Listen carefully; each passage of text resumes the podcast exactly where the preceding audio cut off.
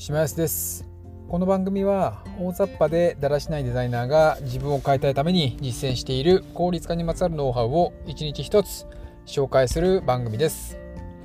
今日は質の高い睡眠をいかにとるかというテーマでお話をします。睡眠は体の疲労回復はもちろん成長ホルモンが分泌されて細胞の修復などもされます。また記憶の定着や整理という効果もあって、まあ、寝ることによって、まあ、より効率的に過ごすことが、えできます、まあ、よく寝れてる人は良いんですけどまあなんか寝れないなとかまあなんか眠りが浅いななんていう人はまずはですねご自分の睡眠状況を把握してみると良いかもしれません。それでは参りましょう。僕はですね、えー、オートスリープというアプリを使ってえー、睡眠の管理をしています。で、オートスリープっていうのは、えー、Apple Watch を使うことを前提としていて、まあ、なんで、まあ、Apple Watch をしたまま寝るっていう感じですね。まあ、なんで、まずは iPhone と Apple Watch が必要という前提になります。もうおそらく Android でも似たようなアプリとかがあるかもしれないんですけども、こちらはすいません。ちょっと僕はちょっと把握してないんで、すいませんが調べてみてくださいという感じです。で、まあ、オートスリープは寝ている間の心拍数を計測して、えー、4つの観点で睡眠の状況を自動的に計測をしてくれます。で、えー、と1つ目が睡眠時間。まあ、合計の睡眠時間ですね。であとは2つ目が、えー、深い睡眠時間。で、3つ目が、えー、心拍数。で、4つ目が良質な睡眠時間です。で、まあ、睡眠時間が例えば8時間だとして、まあ、深い睡眠はそのうちの、まあ、1.5時間ですよとか、で、その寝てる間中の8時間は心拍数こうに変化しましたとか。で、4つ目の良質な睡眠っていうのは、これも同じく8時間のその睡眠時間が母数になって、えー、何時間が良質な睡眠でしたっていうのが出ます。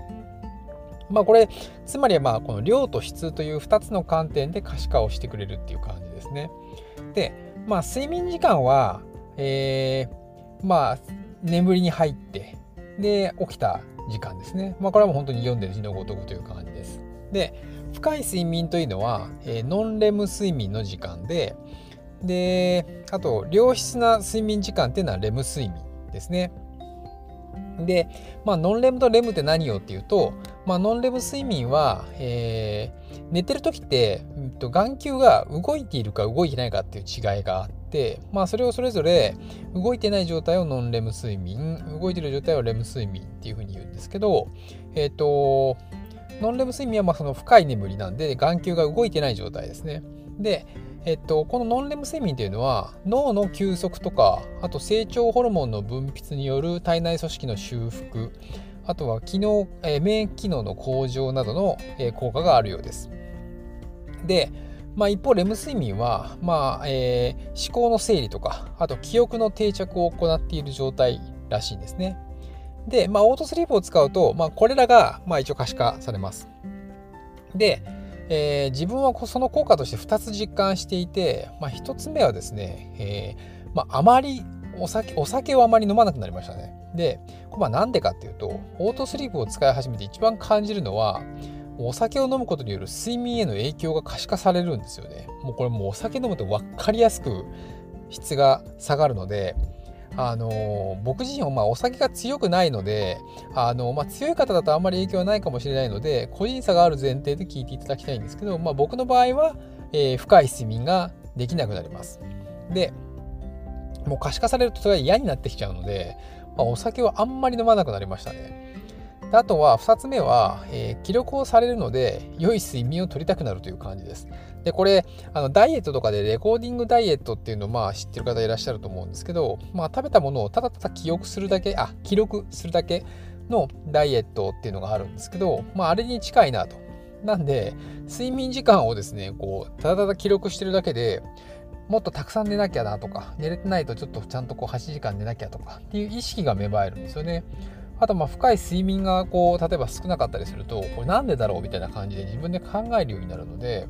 あの結構ですねそういった意味でもすごいあの効果があるなと感じます。でまあ、まずはですね自分のこの睡眠状況というのを、まあ、可視化した上で、質と量という、まあ、2つの観点で見直しをしていくというのが、